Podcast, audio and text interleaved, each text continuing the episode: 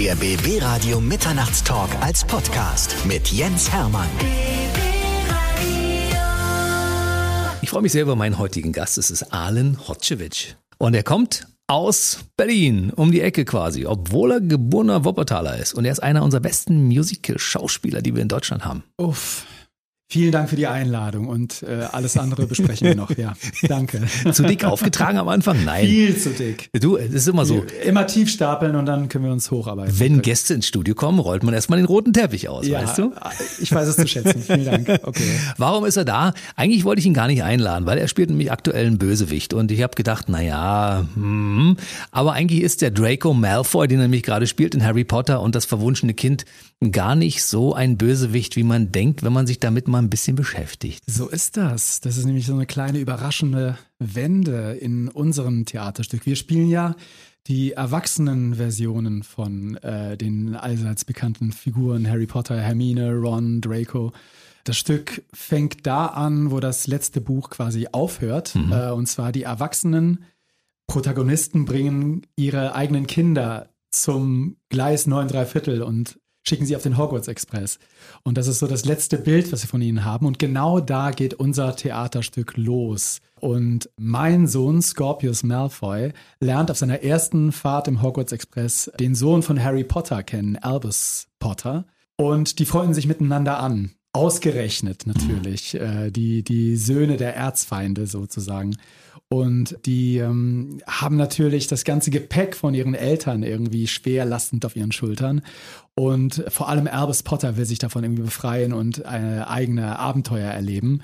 Und wir, die Erwachsenen, sind dann mit dem den Rest des Stückes damit beschäftigt, denen hinterher zu rennen und die natürlich vor, vor dem Schlimmsten zu bewahren. Und das, da geht unsere Story los. Das ja. ist spannend, ne? Also die meisten Leute haben ja die Harry Potter Bücher gelesen. Genau. Du wahrscheinlich auch. Hast du alle gelesen? Alle, ja. ja es, es ist eine Literatur, die man einfach verschlingt, oder geht dir das auch so? Also ich habe das damals das Buch geschenkt bekommen und zwar habe ich zu meinem Geburtstag damals Teil 1 und 2 bekommen, als die rauskamen. Und dann gab es zu dem Zeitpunkt aber schon Teil 3 und 4.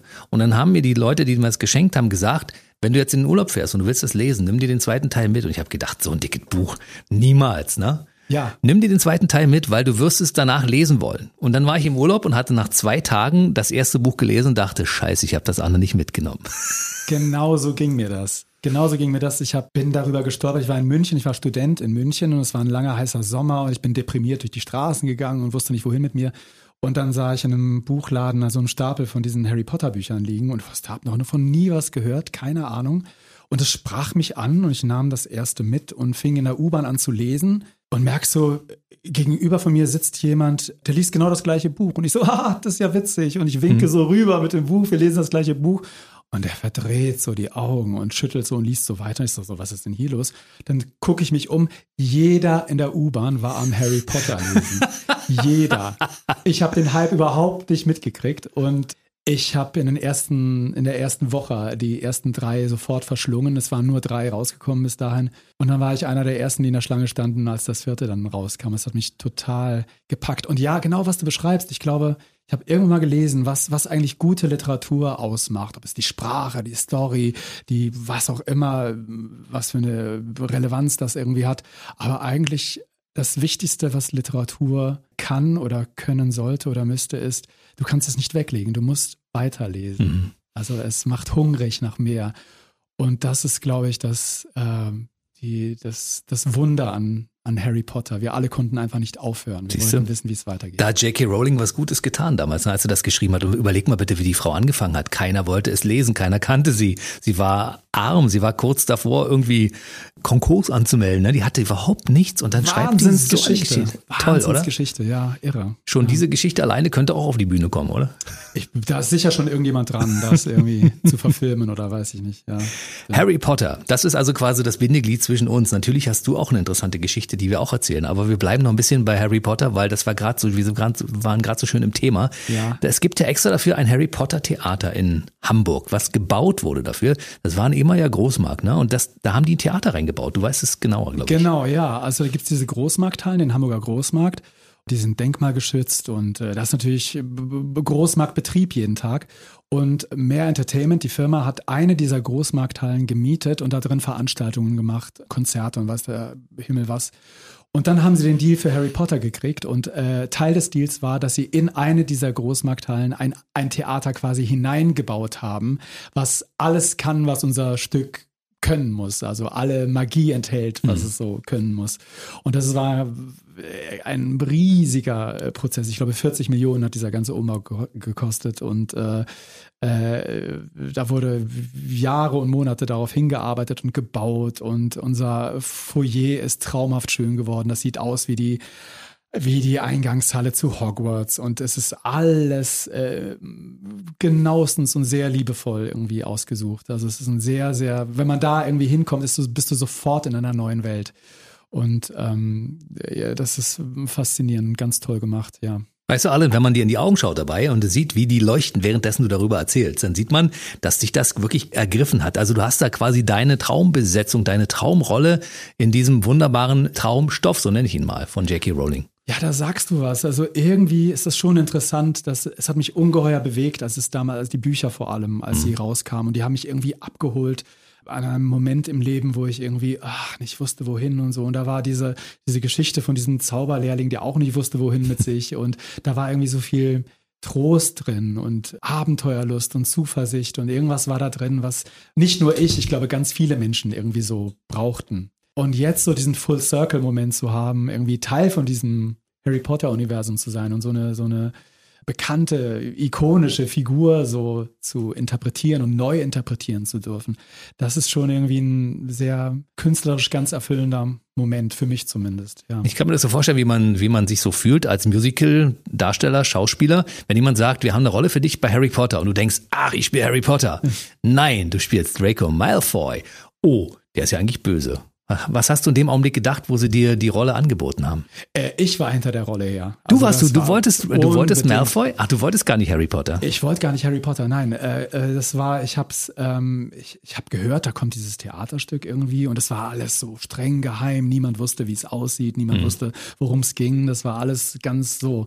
Und es war ganz schwer, Karten zu kriegen und so. Und dann habe ich irgendwie, äh, wurde das Skript interessanterweise veröffentlicht.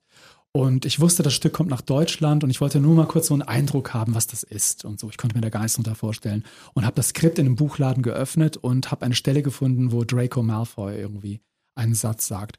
Was du vollbracht oder wen du gerettet hast. Für meine Familie bist du ein ewiger Fluch, Harry Potter. Das war der Satz. Und das schoss mir so durch Mark und Bein, weil plötzlich da so eine andere Tür aufging in eine Figur, die du glaubtest schon zu kennen, über die du mhm. glaubtest schon alles zu wissen. Plötzlich war da so eine andere Perspektive dieser vermeintliche Bösewicht hatte plötzlich ein Schicksal und eine Geschichte und eine, vielleicht gibt es da etwas, was wir gar nicht gesehen haben beim Lesen oder so. Äh, das hat mich total fasziniert und ähm, überhaupt Bösewichte sind meistens sehr, sehr spannende, dankbare Rollen zu spielen. Viel, viel spannender manchmal als die Helden, weil die äh, du natürlich erstmal große Freude hast, irgendwie das ganze Bösartige so auszuleben. Ja, das darf man ja im Leben nicht. Und äh, äh, gleichzeitig fragst du dich, warum ist der so? Woher kommt das? Was hat der erlebt, dass der, der so geworden ist und so? Und das, das Theaterstück erzählt diese Geschichte weiter. Und plötzlich hast du diesen kompletten Menschen, die du da jeden Abend spielst. Du hast sieben Bücher Vorgeschichte und dann hast du diese neue Geschichte, die sich da anschließt mit diesem neuen Schicksal und diesen neuen Dingen, die er entscheidet und tut und die neuen Ziele, die er verfolgt. Das war, ähm, dann habe ich es gesehen in London und hatte sofort meinen Fokus so laserscharf auf dieser Rolle und gesagt, das will ich machen. Unglaublich. Dann ein paar Monate später hat das irgendwie Klick und Klack gemacht und ich hatte das, das war, das war irgendwie toll. Ja. Krass.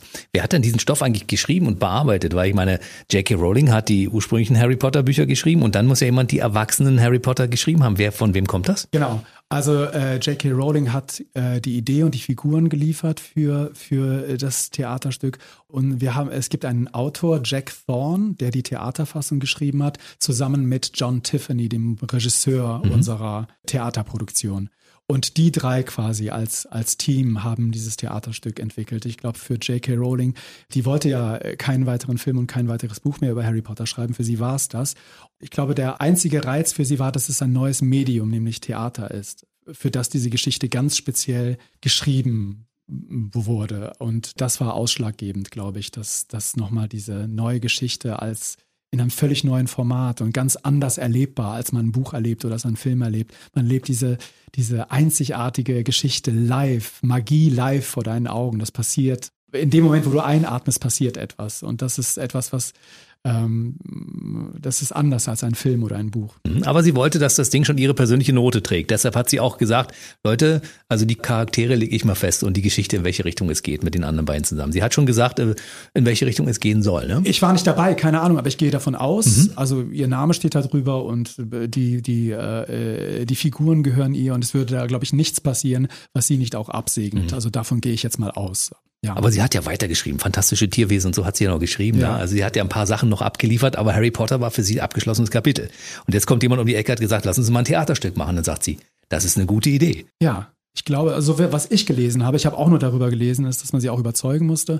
Aber ich glaube, unser Regisseur, auch so wie ich ihn kennengelernt habe, oder John Tiffany, mein Eindruck, er ist so ein leidenschaftlicher, also seine Leidenschaft ist so ansteckend und äh, er ist ein ganz toller Theatermensch mit einer tollen, tollen Biografie und hat wunderbare Sachen gemacht. Und er hat, glaube ich, einen Weg gefunden, diese Geschichte zu erzählen, für die Bühne zu erzählen. Und das war der Schlüssel zu allem. Siehst du, und die Euphorie hat sich auf dich übertragen. Das merkt man ja, wenn du darüber erzählst. Ne? Ich bin begeistert über, es ist wieder so, wenn man, ich denke, es hört sich, als ob man Werbung dafür macht, aber ich bin wirklich begeistert von diesem Abend, den wir da jeden Abend stemmen. Also das ist Theaterzauber im besten Sinne. Es ist eine menschliche Leistung, die da passiert. Also wir haben die technischen Gimmicks sind relativ begrenzt. Das meiste an Magie, was bei uns passiert, ist wirklich Theaterhandwerk und ähm, Ensembleleistung. Mhm. Und äh, wir, sind, wir werden da als wir wurden als Team ganz eng eingeprobt und äh, hundertmal äh, musste alles wiederholt werden, bis das so sitzt. Und äh, das, äh, darauf bin ich wahnsinnig stolz, äh, dass wir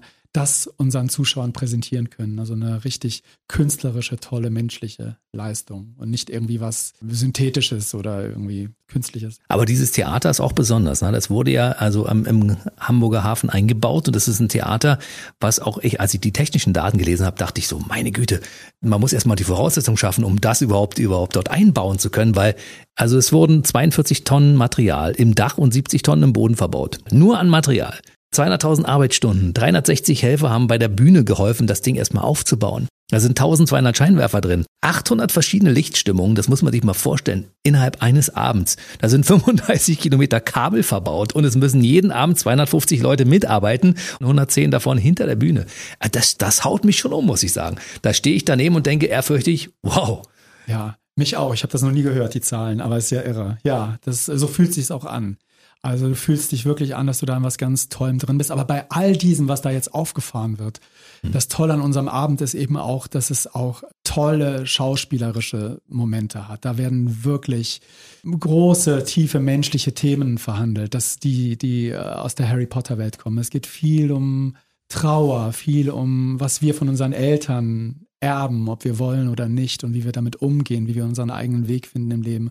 Und das sind Dinge, die äh, bewegen mich jeden Abend tief. Und da kann man sich auch gar nicht dran satt spielen. Deswegen wird das auch nicht langweilig, weil es jeden Abend um etwas geht, was zeitlos menschlich ist. Ähm, das ist ja auch die Qualität der Harry Potter Romane, ist, dass wir alles menschelt, wo du hinguckst. Obwohl es um Zauberer und um eine Fantasie, Fantasiewelt quasi geht. Überall geht es um etwas, womit, was in uns allen resoniert. Also, mhm alles, was wir mit unseren Eltern uns durchmachen, mit unseren Kindern und dann natürlich mit, wenn wir geliebte Menschen verlieren und wünschten, wir könnten sie zurückholen, was wären wir bereit zu tun und was müssen wir akzeptieren, das sind so alles, macht mich fertig. Also es ist toll. Muss man Harry Potter vorher gelesen oder gesehen haben als Film, um das Stück zu verstehen? Oder kann man theoretisch auch sich reinsetzen und das einfach nur so auf sich wirken lassen? Das kann man, also nicht zwingend. Es gibt genug zu erleben und zu genießen, ohne dass man jetzt den kompletten Background von Harry Potter hat. Man hat aber noch mehr Spaß, wenn man natürlich die ganzen Bezüge versteht und die Geschichte der Figuren, wo sie herkommen und warum sie jetzt so mhm. sind und wie sie früher waren. Das vervollständigt natürlich so alles. Also, aber ich glaube, unser Stück arbeitet auf so vielen Ebenen und holt jeden Zuschauer da ab, wo er sich befindet und so. Und äh, ja, das ist unser Ziel. Du hast ja gesagt, als wir im Vorgespräch uns unterhalten haben, du musst das Stück unbedingt sehen, weil ich habe bis jetzt ja nur Videosequenzen gesehen und die haben mich schon wirklich umgehauen, weil ich dachte, meine Güte, ey, der Wechsel zwischen den einzelnen Charakteren, weiß ich nicht, über 100 verschiedene Perücken habt ihr da, ne?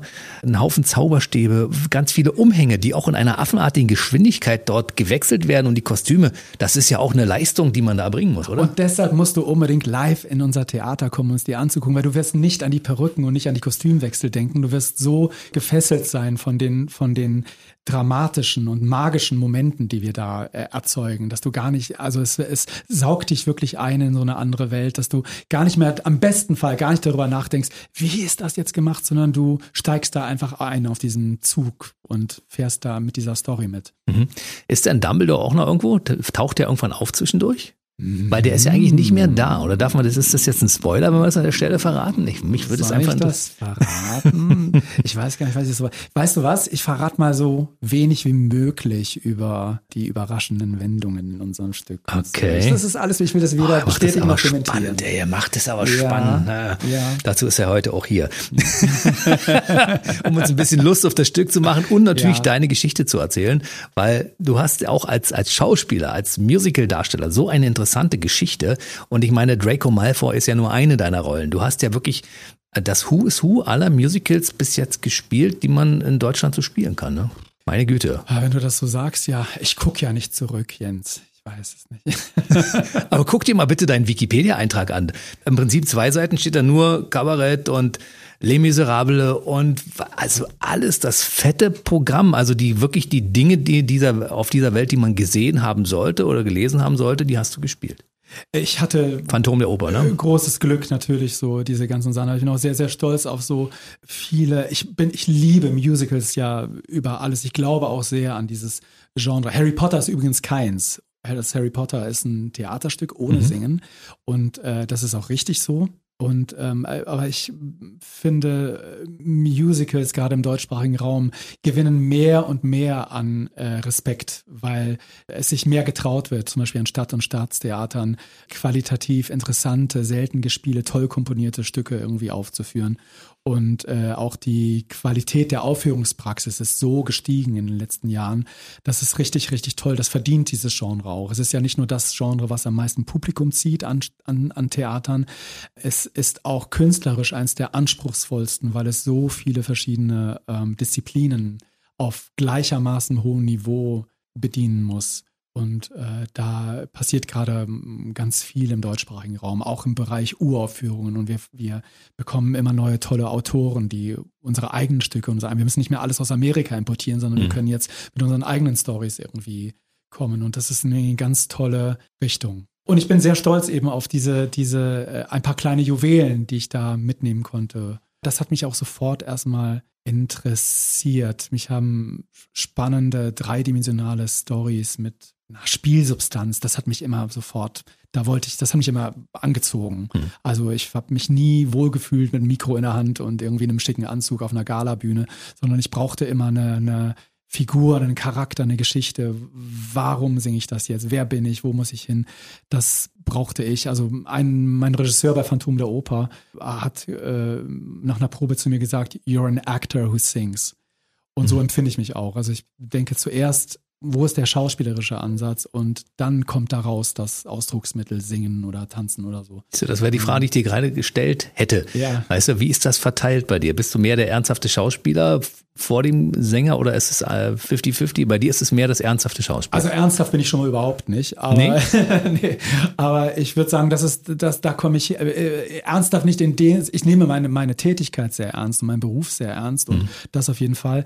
Aber ansonsten, ich bin, bin, für mich hat Schauspiel nicht den Selbstzweck. Für mich ist schon wichtig, dass ich Menschen damit erreiche, also einen Unterhaltungswert irgendwie habe. Deswegen, mich interessiert ein bewegtes Publikum. Mhm. Ich mag jetzt nicht so meine Kunst für mich machen und dann betrachtet werden und dann schreibt der Feuilleton, oh, das war aber toll, sondern ich mag es, wenn man, wenn ich zurückbekomme, was bei den Menschen angekommen ist, was ich da kommuniziere. Sei es die Geschichte, sei es irgendwie das Schicksal eines Menschen, dass ich das spiele. Sei es auch einfach, dass sie sich gut unterhalten fühlen, dass sie lachen. Das brauche ich so als Rückmeldung. Und es kann ja auch nicht schaden, wenn man als Schauspieler noch gut singen kann ne? und damit auch die Leute erreicht. Das ist ja durchaus ja. eine Gabe. Ne? Ja, das ist irgendwie eine Gabe. Ich weiß gar nicht so sehr, ob ich sie habe oder nicht. Ich habe irgendwie, ich habe, ich bin so ein sehr neurotischer Sänger. Also ich so. Ich bin als Kind irgendwie, ja, jetzt, jetzt geht's weit zurück. In der Grundschule bin ich aus dem Chor geflogen. Als wir die Heinzelmännchen von Köln irgendwie aufgeführt haben, mussten wir irgendwie alle einzeln vorsingen. Und meine Lehrerin hat irgendwie gesagt, ach komm, allen geh nach Hause, das wird nichts. Und dann dachte ich so, ja, okay, gehe ich nach Hause, ich kann nicht singen, alles klar. Und dann habe ich tatsächlich irgendwie 10, 12 Jahre gar nicht mehr, überhaupt nicht mehr gesungen und erst mit 17, 18 irgendwie zögerlich wieder angefangen und diese Stimme entdeckt, die ich da irgendwie hatte. Und dann ging das plötzlich ganz, ganz schnell, dass ich da plötzlich die ersten Konzerte irgendwie gegeben habe und beim Theater und dann die Aufnahmeprüfung und plötzlich irgendwie lief das. Und äh, das hat mich irgendwie so von hinten eingeholt. Deswegen ist das für mich bis heute noch so Singen wie, hu, äh, macht mich nervös, wenn ich es muss. Ich muss wieder also ein traumatisches Kindheitserlebnis geht dem voraus, ja? Völlig, ja, total traumatisiert, genau. Meine Güte. Wollen wir das mal ein bisschen ausrollen? Also geboren am 30. Mai 1977 in Wuppertal. Das ist sehr genau, ja. Ja, ja. das heißt, wir, wir haben beide, also wir haben eine Gemeinsamkeit. Wir kommen beide im Ursprung aus einem Land, das es nicht mehr gibt. Du aus dem ehemaligen Jugoslawien, also deine Eltern kommen aus Jugoslawien. Ne? Ja, du bist genau. in Deutschland geboren. Richtig. Ich komme aus, aus Ostberlin, also DDR ja. gibt's auch nicht mehr. Ja. Also insofern haben wir schon mal eine Gemeinsamkeit. Ja, ne? ja, ja. Aber wir sind jetzt auch beide Berliner. Richtig. Also noch eine Gemeinsamkeit, ne? Richtig. Und meine Großeltern waren Schauspieler am Theater, am Altmarkttheater in Stendal. Ja? Wo ich mal vorgesungen habe und die wollten mich nicht. Die wollten dich nicht. Ja. Na, du warst zu höheren Berufen wahrscheinlich, weißt du? Du solltest in Hamburg auf jeden Fall Tja. im Harry Potter Theater spielen. Tja, so ist es jedenfalls gekommen, ja. ja. Wolltest du dann Schauspieler werden? Äh, ja, ich glaube ganz, ganz tief drin. Ich habe es mir selbst nicht eingestehen wollen, glaube ich. Ich habe es mich nicht getraut, laut zu sagen oder zu denken, ganz, ganz lange, weil das irgendwie so mit Scham behaftet war oder das so peinlich war. Es war so, in meiner Umgebung kannte ich niemanden, der so Tendenzen dazu hatte. Und deswegen, ich hatte kaum ein Vorbild so in meiner Umgebung. Das war halt so ein ganz tiefer Wunsch und schien so unerreichbar. Ich wusste gar nicht, wie man da hinkommt. Also, und äh, meine Eltern waren auch ein bisschen irritiert, als ich da plötzlich mit anfing nach dem Abi und dann das so, das kam aus dem Nichts für die die. Also die wollten gerne, dass du Rechtsanwalt, Zahnarzt oder irgend sowas in der Richtung. Zahnarzt, woher ja? weißt du das? Die ja, wollten nicht so, Zahnarzt. Ja? Das wäre ihr Traum gewesen. Das fehlt uns noch in der Familie, ein Zahnarzt. Genau. Das haben wir also, Und hast du gesagt, den Zahn kann ich euch ziehen? so frech war ich nicht, aber quasi schon. Äh, die, ich glaube, die, für die hatten überhaupt keinen Begriff davon, was das für eine Berufslaufbahn sein würde, ob man davon leben kann. Also für die war das ein hm. völliges Mysterium. Und ich konnte sie da auch gar nicht beruhigen, weil ich selber keine Ahnung hatte, was das irgendwie werden würde. Ich wusste nur, ich hatte irgendwie nichts anderes kam in Frage. Ich musste das verfolgen. Und ich glaube, ich wollte mehr, als ich konnte zu dem Zeitpunkt. Also weil, weil ich hatte gar keinen Background in der Musik oder im, im im, im Theater oder so und es kam so von 0 auf 100 und ich glaube mit dieser Leidenschaft, mit diesem ich will, ich muss, das heißt so in mir gewachsen, dass ich da irgendwie die ersten Hürden damit gesprengt habe und die ersten Leute davon überzeugen konnte, Mensch, der muss das machen. Und plötzlich hat ging das so seinen Weg. Ja. Aber wie bist du das angegangen? Ich meine, nach dem Abi zu sagen, okay, ich weiß jetzt nicht, was ich machen will. Meine Eltern wollen, dass ich Zahnarzt werde. Ich selbst möchte gern Schauspiel machen, aber wie mache ich das? Wo wende ich mich hin? Gehe ich zur Schauspielschule? Wenn ich mich in irgendein Theater, mache ich mal ein Vorsprechen? Wie hast ja. du es gemacht? Ich wusste nicht, wohin mit mir und ich habe mit einer Nachbarin zusammen selber ein Konzert auf die Beine gestellt. Wir haben gesagt, wir mieten so eine Kirche, eine evangelische Kirche und äh, dort haben wir äh, alle unsere Freunde und Nachbarn und äh, weiß der Geier was eingeladen. Die Kirche war bumsvoll und wir haben eine, eine, eine, ein Musical-Konzert in dieser Kirche gegeben. Nur ihr beide? Wir waren zu viert, glaube ich dann. Aber wir beide haben es initiiert. Mhm. Und da wurden wir gefeiert und ganz toll und sowas. Und plötzlich ging da so eine Tür auf und dachte, machte ich so, Mensch, das, das war so plötzlich so der Weg. Und dann hat mir jemand, der dieses Konzert gesehen hat und wusste, ich interessiere mich, einen Zeitungsschnipsel gesucht. Es wurde ein Casting ausgeschrieben für eine Musicalproduktion in Neuss an der alten Postschule für Kunst und Theater. Und es gab ein Casting und ich habe mich auf diese Zeitungsannonce beworben und ging zum Casting und wurde besetzt. Und krass. Der Deal war, man durfte mitspielen und es war ein richtig toll aufgezogenes Musical im Globe Theater in Neuss. Und der Deal war, du bekommst statt einer Gage Schauspiel- und Gesangsunterricht. Und das war super. Das ist ja geil, ne? Und ich stand plötzlich an der Ballettstange und habe Gesangsunterricht genommen und von da ging es dann los. Danach von der Alten Post Neuss Ensemble Theater Kronenberg Wuppertal. Genau, das war dann das nächste. Da habe ich irgendwie gehört, in Wuppertal suchen die jemanden und dort habe ich dann vorgesprochen und dort war ich da war ich dann ein Jahr in einem quasi ziemlich ähm, professionellen Theater Theaterbetrieb, wenn man so will. Da läuft eigentlich alles professionell, nur die ähm, Darsteller sind quasi alle aus der Region. leidenschaftliche Theater, teils Amateure, teils Halbprofessionelle oder so. Gab es da schon Geld? Und, äh, da gab es, glaube ich, 10 Mark am Abend oder so. Und wovon hast du da gelebt? Ich war Zivildienstleistender und habe bei McDonalds gearbeitet, glaube ich. naja, kann ja nicht schaden. Im ne? Drive-In, ja. Du hast den Verkäufer gespielt sozusagen. Ja? genau.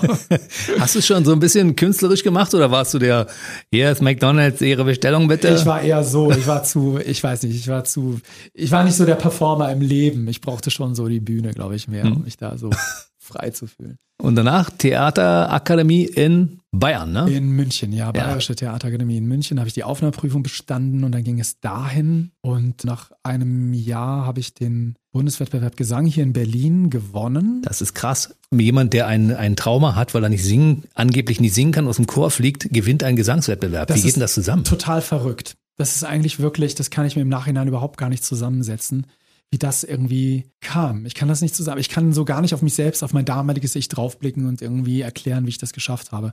Aber es war, ich glaube, ich folgte vor allem irgendwie, was ich im Herzen machen musste. Also es war, ich habe Lieder gesucht, die mir unglaublich was bedeuteten und die mich entfachten und ich glaube, ich war Feuer und Flamme für was ich da tat und habe dadurch vielleicht alle so meine Schwächen und Unzulänglichkeiten damit irgendwie überschwemmt mit dieser Leidenschaft. So. Und äh, dann, ja, das war schon so der Startpunkt. Von da natürlich wurde ich dann irgendwie eingeladen auf mein erstes professionelles großes Casting nach Wien. Und da war dann auch mein erstes Engagement in Wien am Theater in Wien, ja. Und das war. Und da gab es richtiges Geld auch. Da gab es richtiges Geld. Ich war so geflasht bei der Verhandlung. Ich saß da irgendwie völlig begeistert, dass ich den Job hatte und sah, die fragten so, und ja, wir wollen Ihnen das und das anbieten. Ich so, boah, toll, ja, wo muss ich unterschreiben? Und die so, Moment, langsam, langsam, du darfst auch verhandeln, wenn du willst. Ich so, nein, das passt super. so, nein, okay, wir erhöhen ein bisschen. Die ging so, ich war so naiv und so grün und so so unglaublich begeistert, dass ich, dass jemand mich besetzen würde in einer Hauptrolle, in einem riesigen. Ich war einfach hin und weg. Also das, soll ich dir was sagen? Ich bin das heute noch, kann ich das manchmal nicht fassen. Irgendwie ein Teil von mir kann nicht fassen. Das gibt's doch nicht. Was mache ich hier? Ah, das gibt's doch nicht. Das ist doch ein, das ist doch unglaublich. Was für ein Geschenk das ist, so einen Beruf zu haben. Guck mal, du hattest ja eine behütete Kindheit, ne? Wahrscheinlich strenge Eltern, die so ein bisschen darauf geachtet haben, dass du in die richtige Richtung läufst. Meine ne? Eltern haben gut auf mich aufgepasst, ja. Genau. genau. Also die waren, die wollten, die haben sich Sorgen gemacht, die wollten, dass es meinem Bruder mir gut geht. Mhm. Das war wichtig für sie. Aber trotzdem hinterfragst du das manchmal und denkst, wie, womit habe ich das verdient, dass es in meinem Leben so gut läuft? Weil es läuft ja gut bei dir. Ja, ne? ja, ja. Ich frage mich, ob ich es hinterfrage. Ich bin, bin ungeheuer dankbar ich versuche jeden Tag, den ich das Privileg habe, vor allem während Corona, als wir diese lange Corona-Pause hatten, war mir bewusst geworden, meine Güte, das ist nicht so selbstverständlich, was ich da machen darf. Mhm. Im, gerade im Kontext von was gerade alles so abgeht auf der ganzen Welt. Mein, mein, mein Beruf, Künstler sein zu dürfen, also auf der Bühne stehen zu dürfen, ist ein Privileg.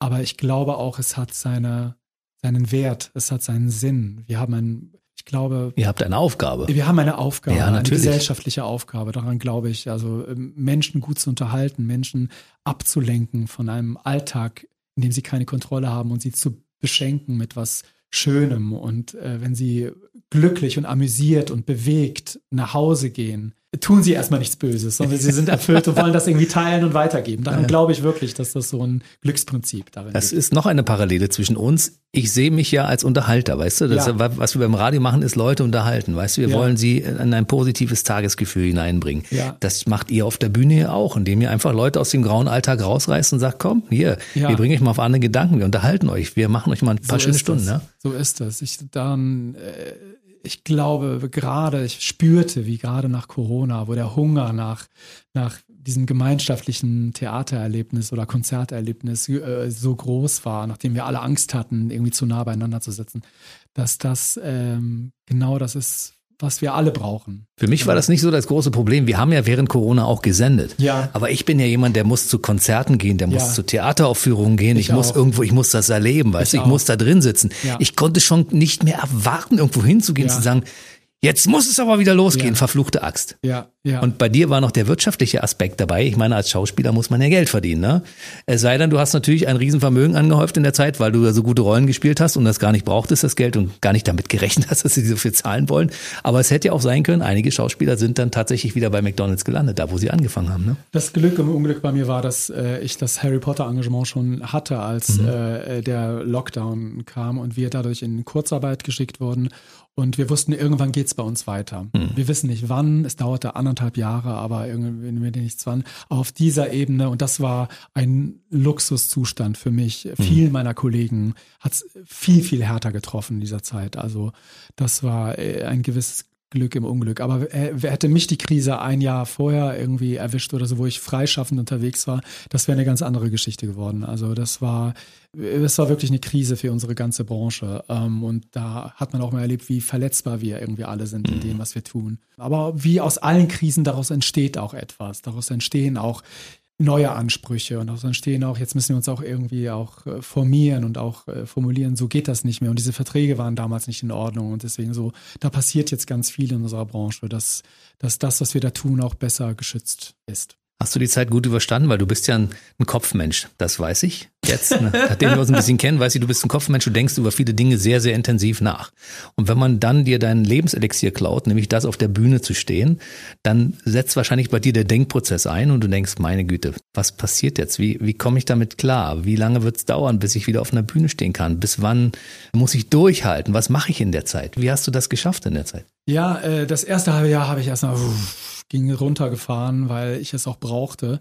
Ich habe sehr, sehr, sehr viel gearbeitet und merkte so, ich musste, ich habe gar nicht gemerkt, wie ich schon ein bisschen äh, Kurz vorm Burnout war, ja? Ähm, vorm Burnout vielleicht nicht, aber auftanken war, mhm. war wichtig. Auch mal so diese Leere zulassen. Das mhm. ist auch, jeder Künstler würde das sagen, wie wichtig diese, diese Leerlaufzeiten auch sind, dass du irgendwie wieder auch funktionieren kannst. Und dann natürlich fängst du irgendwann an, mit den Hufen zu scharren. Wie geht's denn weiter? Was machst du? Und dann wirst du kreativ und dann machst du auf Zoom bestimmte Sachen. Und äh, als man dann wieder so langsam durfte, habe ich Demos aufgenommen für Freunde und Kollegen und äh, und dann so langsam was wieder Freilicht spielen konnte, habe ich einen Gig bekommen, äh, ein Theaterstück im Freilicht zu spielen. Ich merkte, ich brauchte es. Also nichts, nichts anderes erfüllt mich so sehr wie mein Beruf. Und ähm, das habe ich auch gelernt aus dieser Corona-Krise, dass ich ähm, auf dem richtigen Weg bin und dass es, ich geduldig sein musste, bis, bis es wieder weitergeht. Habt ihr euch unter Schauspielern auch zusammengeschlossen und habt mal so, so Abende gemacht, wo ihr euch gegenseitig bedauert habt über die schweren Zeiten, die wir da alle durchgehen? Natürlich. Das ist normal, viel, ne? Ja, klar. ganz viel ist da Rotwein geflossen vom Zoom und so vor flackigen ja, ja. Äh, Quadraten da. Das haben wir schon viel gemacht, aber das war auch toll. Also es war irgendwie auch super, da ein bisschen ja, auch nochmal irgendwie die Zeit zu haben oder so, die Gelegenheit zu haben, alles zu reflektieren, was man da tut und wo eigentlich der Fokus ist und so. Und viele haben sich in dieser Zeit auch komplett neu erfunden und irgendwie, ja. Deshalb bin ich froh, dass du weiterhin Schauspieler bist. Wenn das nicht so gewesen wäre, hättest du jetzt auch nicht diese wunderbare Rolle als Draco Malfoy im Harry Potter Theater, ja. ne? Und säße ich jetzt auch hier nicht mit dir vielleicht. Genau. Dann ja. würden wir jetzt vielleicht nicht über deine Karriere reden. Und ich muss ganz ehrlich sagen, wenn, wenn ich mir so deine Vita anschaue, dann bin ich teilweise auch ein bisschen, na, ich will nicht sagen neidisch, aber eigentlich bin ich ein bisschen neidisch, weil du, du warst so dicht an Elton John dran wie kaum jemand auf dieser Welt. Ne? Die Geschichte wollen wir gerne hören. Ja, äh, also ich war äh, Student in London für ein Jahr, nachdem ich schon ein paar Jahre gearbeitet hatte. Es ging, wie gesagt, bei mir total schnell. Ich war irgendwie binnen weniger Jahre plötzlich stand ich in Hauptrollen auf der Bühne, auf riesigen Bühnen. Und ich merkte so, oh, ich kam gar nicht so nach innerlich. Ich hatte immer das Gefühl, alle im Raum wissen was, was ich nicht weiß. Also ich war so nicht ready und das wurde so richtig, oh, und ich merkte so, ich muss nochmal diese, diese Ausbildung nochmal irgendwie nachholen, die ich vielleicht verpasst habe, weil es bei mir so schnell ging am Anfang. Und dann bin ich nochmal ein Jahr nach London gegangen an die Royal Academy of Music und habe dann nochmal ein Jahr studiert. Und Elton John ist ein Alumni von der, Alumnus von der Royal Academy, der hat da mhm. auch studiert. Und das war 2006, 2007. Und 2007 war das der zehnjährige Todestag von Diana und ein großes Konzert war irgendwie geplant. Und Elton John hat unseren Jahrgang, unseren Abschlussjahrgang gefragt, ob wir für ihn Background singen. Meine Güte. Beim Konzert für Diana im Wembley Stadium. Und du hast gesagt, Moment, muss ich mir erst überlegen. Ja, habe ich Zeit, ich weiß nicht. Und äh, es war irre natürlich. Und äh, wir wurden äh, drei Songs haben wir gesungen. Was war das? Tiny Dancer. Ähm, Was noch? Äh, Tiny Dancer, Saturday Nights Alright und Take Me to the Pilot. Und ja, der Tag war natürlich groß. Wir wurden eingeprobt. Äh, sein Gitarrist hat irgendwie mit uns äh, geprobt und hat die Stimmen verteilt und wir waren irgendwie ready und vorbereitet für den Auftritt. Und dann der Tag selber war natürlich irgendwie, das war, glaube ich, ein ganztägiges Event. Also das, da war, gingen die Stars wirklich irgendwie ein und aus. Und wir waren äh, abends relativ zum Schluss irgendwie dran. Elton John natürlich als Finale. Und äh, wir wurden durch mega Security da so reingeführt und so. Und äh, äh ich war in einer Garderobe zwischen Take That und Ricky Gervais. Die waren irgendwie Unfassbar. kurz. Die waren kurz vor uns. Also diese King so vorbei und sagten Hallo und äh, dann äh, äh, war Take That kurz vor unserem Auftritt eben noch Back for Good live gesungen. Ich bin geschmolzen, also ich konnte das gar nicht fassen. Und dann gingen die ab und sagten uns noch so viel Spaß. Und dann gingen wir auf die Bühne und äh, Ach, Elton John hat uns noch vorher kurz begrüßt persönlich. Aber er gibt niemandem die Hand, ne? Das haben wir ja schon gehört. Er hat so ein paar Eigenarten, dass er wenigen Menschen die Hand gibt, weil er immer so ein bisschen äh, darauf bedacht war, dass ihm niemand irgendwelche Keime rüberreichen kann, ne? Das weiß ich nicht. Der war, glaube ich, sehr konzentriert auf seinen Auftritt. Ich glaube, das war und seine Klavierhände und so. Und ja. das ist sicher alles sehr, äh, ja, schützt er sich da natürlich. Aber er hat uns sehr freundlich begrüßt und uns auch ein kleines Dankeschön gegeben, so einen kleinen iPod Shuffle. Den habe ich heute noch, den habe ich verliehen, jemand hat den kaputt gemacht, aber ich habe jetzt schon wieder. An den muss man schon auf jeden Fall sich wiederholen, schon aufgrund dessen, was der für eine Historie hat, ne? Ja, stimmt. Sagen, guck mal, den hat mir Elton John geschenkt. Eigentlich müsste der doch in eine Glasvitrine, oder? Ja, der hat sicher so einen Ehrenplatz bei mir. Wenn ich nur wüsste, wo, jetzt fällt es mir gerade nicht ein. Das ist so einer der Augenblicke, um den ich mich wirklich beneide. Ich meine, Wembley ist von Hause aus schon mal eine Ansage, weißt du? Das wenn du in diesem Stadion stehst, selbst wenn da nichts drin ist und du stehst alleine im Wembley-Stadion, ist es schon mal ein Erlebnis. Jetzt stell dir das Ding in voll vor und dann stellst dir voll vor und noch die ganzen Stars. Es ist doch der Wahnsinn. Und dann oder? die Übertragung in die ganze Welt. In die ganze also, Welt, genau, das war. Das war schon so echt, in dem Moment fliegt das also an dir vorbei. Du bist so äh, unter Adrenalin und es ist so irre, das Gefühl. Und erst im Nachhinein, wenn du das dann anguckst, so auf Video, denkst du so, wow, boah, da warst du dabei. Das ist schon irgendwie toll. Das war so ein krönender Abschluss für mein Jahr in London. Natürlich. Und wenn ich dich jetzt frage, war das bisher dein größtes Publikum? Ja, logisch, weil weltweit waren ja, ja Milliarden Menschen vor dem Fernseher, ne? Ja, das kann man gar nicht toppen. Ja, das ist klar. Und was kam danach? Also, oder davor? wenn man das jetzt mal als, als 100 Prozent ansieht, gab es noch ähnliche Auftritte, wo viele Menschen da waren, wo du sagst, das ist auch unfassbar? ähnlich große. Mhm. Ja, doch, ich habe schon so Galas und Konzerte gemacht, wo, wo auch die Hütte ziemlich so ziemlich voll war. Aber soll ich dir was sagen? Ich bin vergesslich. Meinst du, ich, mir fällt sowas immer ein? Ich muss dann immer du bist so einfach machen. bescheiden. Du möchtest es nicht so vielen Menschen sagen, obwohl so viele Sachen ja. äh, in deinem Kopf rumgehen und sagst, kann man das erzählen? Kann man das erzählen? Nicht, dass die nachher denken, ich bin arrogant oder sowas oder ich möchte angeben. Nee. Es ist gar nicht so sehr, ich lebe sehr im Moment und ich gucke so, was als nächstes kommt. Also ich bin guck Frage ich dich so gleich noch. Ja, ja. Ich gucke gar nicht so viel zurück. Ich muss jemand so konkret fragen. Wenn du mich jetzt nach Elton John fragst, dann kommen die ganzen äh, Stories zurück. Aber wenn du mich jetzt so fragst, so was, wo warst du denn noch irgendwie Großes, da müsste ich jetzt irgendwie alles durchgehen. Aber äh, das ich äh, kann mich überhaupt nicht beschweren. Ich hatte wirklich ein paar sehr, sehr schöne Sachen. Diese und du bist jetzt 46, das heißt, du hast noch bis zur Rente, die bei dir wahrscheinlich erst mit, mit 80 irgendwann einsetzt. Und darüber viel, hinaus. Ja, und darüber hinaus. Solange ja. es geht, ja. Ja, solange es geht, wirst ja. du auf einer Bühne stehen und äh, die Leute unterhalten und auch schöne Dinge singen und so weiter, ne? solange es geht. Also dementsprechend wird noch eine Menge passieren. Das ist mein Ziel, richtig. Ja. Jetzt erstmal der Draco Malfoy. Jawohl. Im aktuellen Harry Potter. Genau. Harry Potter und das verwunschene Kind heißt das Stück. Richtig. Ja. Ist geplant, dass es davon eventuell noch weitere Teile geben wird oder ist das einfach äh, die Geschichte? Nicht, dass ich wüsste. Also das ist jetzt die Geschichte. Mhm. Das ist die Geschichte und ich weiß nicht, was so, äh, so was ich gehört habe, jetzt wird ja die ganze Saga noch einmal verfilmt als Fernsehversion in, in sieben Staffeln und so. Darauf Hat man dich schon gefragt? Mich? Du wärst doch ein guter Malfoy, oder? Ja, das sind natürlich, ich bin natürlich äh, Deutscher und das ist eine so britische Figur, das muss natürlich irgendwie ein toller englischer Schauspieler werden. Nicht unbedingt. Guck mal, du warst ein Jahr in London, du bist auch äh, sehr sicher mit der ah, Sprache. Also die sind da sehr, sehr, äh, die sind da sehr, sehr anspruchsvoll, die Engländer, das habe ich schon festgestellt. Aber ich bin äh, ganz, ganz froh, dass ich jetzt der Stellvertreter hier in Deutschland bin für die ganze Saga. Das hm. ist, das ist ähm, toll. Was heißt der Stellvertreter? Naja, quasi, ich spiele diese Rolle. Ich finde, wenn die Leute sich Harry Potter angucken, dann, dann sehen sie meine Interpretation von Draco, also wie der durch meinen Filter geht. Und mhm. das ist äh, auch eine Verantwortung so ein bisschen, weil ich bist ja auch verantwortlich für alle Kindheitserinnerungen von den Leuten und für alle, die die Bücher gelesen haben, die haben alle ihr Bild von Draco und mhm. Wie die alle so sind und so. Und, und du ich, rückst die Rolle gerade, ne? Ich bin mir meiner Verantwortung bewusst. Ich meine, ich bin weiß auch äh, inzwischen, dass das Beste, was ich beitragen kann, ist auch so meine Personality. Deswegen mhm. bin ich auch besetzt worden, weil die wollten, dass ich das auch äh, durchgebe. Und es ist so eine tolle vielschichtige Figur, an der man sich nicht satt spielen kann. Und ich teile so viel Freude und Fun, den ich daran habe, mit den Leuten, wie ich kann. Mhm, du hast jetzt gerade verlängert, das heißt, du bist Ja. also für die nächsten Spielzeiten erstmal gesetzt, ne? Für ein Jahr noch, ja. Und genau, äh, wenn ja. man dich dann wieder fragt, Mal sehen. Mal sehen. Ich weiß nicht. du hast ja zwischendurch, habe ich gesehen, 2023 auch noch in der komischen Oper gespielt, Ja. Gastspiel Die Rache der Fledermaus, ne? Ja. Das heißt also, du bist durchaus auch neben der Harry Potter Geschichte noch auf anderen Bühnen unterwegs, ja? Genau, das hat sich ergeben, vor allen Dingen durch die ganzen Corona-Verschiebungen und so. Das war ein Gastspiel, das war schon früher geplant und dann musste das immer wieder verschoben, verschoben, verschoben werden. Und dann war das letzten, letztes Frühjahr da. Das war ganz toll mit den Geschwisterpfister, mit Stefan Kurt und komische Oper. Das war schon richtig. Ähm, es war richtig toll, so ein, so ein Operettenhit in äh, Berlin zu spielen. Das ist schon was richtig, richtig Tolles, wo es hingehört. Mhm. Ja. Passiert sowas zwischendurch auch, dass du also neben Harry Potter noch für andere Sachen angefragt wirst und das auch annimmst? Hat sich jetzt ergeben, ein, zwei, dreimal. Ähm, ist nicht gang und gäbe, aber die Umstände waren so, dass es möglich war. Und so habe ich ein paar Dinge nebenher ähm, machen können. Äh, Lacage voll in Theater Baden-Baden, das war auch eine, ist eine wahnsinnig tolle Rolle und ein wahnsinnig tolles Stück. Und äh, eben die Fledermaus und so, das waren, das waren schon, das war eine schöne Abwechslung. Dann bin ich mit nachher mit noch mehr Lust und Motivation wieder zurück zu Harry Potter gekommen. Du kommst aber auch ziemlich gut rum, oder? Ja. Ja. Dafür, dass ich eigentlich so ungern äh, rumfahre, äh, komme ich schon gut rum. Ja.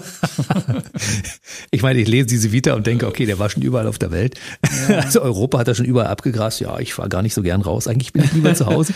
Ja, stimmt wie, wie geht denn das Also mir zusammen? gefällt das gerade ganz gut, diese Kontinuität in Hamburg zu haben, weil eigentlich ich liebe meinen Job, mein über alles, aber das drumherum ist manchmal ganz schön anstrengend. Das Casting, die Ungewissheit, wann kommt der nächste Job, das Reisen, die Erkältungen, die Hotels, äh, das alles, was da so dranhängt. Das, es gibt so einen, einen, ich weiß gar nicht, ich sag den jetzt einfach so einen Spruch äh, von einer meiner Lieblingsschauspielerinnen, Elaine Stritch.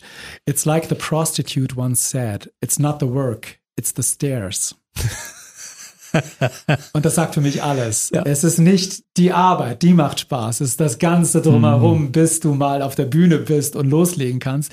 Der ganze Vorlauf ist, was einen fertig macht. Und äh, das ist etwas, das versucht man jetzt so, wenn man lang dabei ist, äh, möglichst so zu regulieren, dass du irgendwie deine Kräfte gut sparst und auch Zeit auch für, für dein privates Leben hast und so. Ja. Spielst du lieber in Deutsch oder spielst du auch in anderen Sprachen? Ähm, ich habe in, als ich in London war, natürlich auch in Englisch gespielt. Das hat mir auch sehr viel Spaß gemacht. Und aber mit Deutsch bin ich am stärksten verbunden natürlich. Das ist meine Sprache und darin denke ich, darin fühle ich, darin träume ich. Das ist das, was mich so äh, natürlich am meisten verbindet. Aber äh, nach einem Jahr in England war ich auch habe ich auch Englisch gedacht und Englisch geträumt und dann so, wenn man so in den Genuss von Shakespeare und so kommt und da diesen Flow so spürt, dann das macht auch schon Spaß, ja. Krass. Naja, vielleicht fragt man dich demnächst mal für Shakespeare auch in Deutschland irgendwo in Berlin Yes. an oder sowas. Kann ja durchaus passieren, ne? Bitte gerne. Gut. Also alle, die das jetzt, die in irgendeiner Form da eine Entscheidung fällen können, Ja. Allen steht zur Verfügung. Ja. So, wer sich jetzt informieren möchte über das Harry Potter Theater, der findet das Ganze unter harry-potter-theater.de. Da gibt's alle Infos und da kann man sich angucken, wo man da hingehen kann. Und es gibt also diese schönen Background-Stories beziehungsweise Zahlen, Daten, Fakten dazu, die ich dir rausgesucht habe, die du vorher noch gar nicht kanntest. Ja. Siehst du? Die kann man sich zum Beispiel da holen und auch die Tickets. Und ansonsten findet man natürlich auch ein paar Informationen über dich, weil du bist in den Socials vertreten. Wo findet man dich? Auf Instagram findet man mich unter meinem Namen, Alen Hocevic. Und äh, Facebook habe ich auch eine Seite, Alen Hocevic Official. Okay. Hm, aha, die offizielle. Mit dem Hotchovic ist ein bisschen schwierig zu sprechen für einige, ne? Aber wenn man es hat, hat man es. Ja, ja, aber es gibt auch Leute, die Alan zu dir sagen, ne? Ja. Gerade in London war das wahrscheinlich ein Problem, weil Ich wurde mal zum Vorsingen eingeladen nach Dresden. Und der, der, wir saßen alle im Gang und haben gewartet, dass wir dran sind. Und der Inspizient hat immer den nächsten aufgerufen. Und dann hat er das Mikro genommen und hat gesagt, Herr Alan Hot Voice, bitte zum Vorsingen. aber Hot Voice stimmte aber auch wieder, weißt Alle du, weil dachten, das war mein Künstlername. Ja, Ja, du, Alan, oh mein Gott. eine heiße Stimme hat er ja natürlich, ne? Den Job habe ich nicht bekommen. Benannt nach Alain Delon. Genau. Alan. Meine Mutter war Fan von Alain Delon, aber bei uns zu Hause in Jugoslawien hat man das Alain Delon ausgesprochen. Und der war, in den 70ern war das natürlich so der Schwarm und meine Mutter. Ist sie stolz auf den Sohn? Ich hoffe, ja, Ja? ich glaube ja. Weil ich meine, du bist genau ihrem Idol gefolgt. Du bist Schauspieler geworden. Ja, ja, ich weiß gar nicht, ob, ob sie sich das für mich gewünscht hat, aber ich glaube, sie ist ganz, ganz froh und stolz, dass es alles gut gegangen ist bis jetzt, toi, toi, toi. Also äh, sie, sie äh, kommt sich auch alles angucken und so. Also das ist, äh, das ist schon schön. Das ist mein Sohn! Ja, ja, sie macht das so still für sich und so. Sie ist ja auf, so, aber ich glaube, sie freut sich sehr. Ich glaube auch, dass sie sich sehr freut. Ja. Okay, also wer sich informieren möchte, der findet dich unter Alen Hocevic bei Facebook, bei Instagram. Instagram Alen Hocevic Official. Meine Güte, was für ein Zungenbrecher. Aber. das ist aber hart, oder? Ja, stimmt eigentlich, ja. Aber ich glaube, bei Instagram ist es nur Alen Hocevic, glaube Ja. ich. Ja, ja. Ansonsten einfach anfangen zu schreiben. Der Name kommt irgendwann, taucht irgendwann auf. Weißt du, wenn man sagt, wie schreibt man Hocevic? Ja, nur Mit- ich heiße so, sonst keiner. Deswegen. Das ist es auch. Ja. Und mit DZ ist für uns natürlich teilweise auch schwer zu sprechen, aber man findet das. Wenn man H-O-D-Z geschrieben hat, dann bist du spätestens da bist du zu finden. Ne? Bam. Ich freue mich, dass du heute da warst und deine Geschichte mal so ein bisschen erzählt hast. Ich würde mich freuen, wenn wir Teil 2 machen. Wenn dir Geschichten noch eingefallen sind, die du jetzt schon erstmal in den Keller gepackt hast, weil du dachtest, nicht mehr wichtig. Wir interessieren uns immer für schöne Geschichten hier in dieser Sendung. Total gerne. Es hat mir sehr viel Spaß gemacht. Vielen Dank. Mir auch. Bis zum nächsten Mal. Bleib schön gesund und Ja. viel Erfolg. Yes. Der BB Radio Mitternachtstalk. Jede Nacht ab 0 Uhr. Und jeden Freitag der neueste Podcast.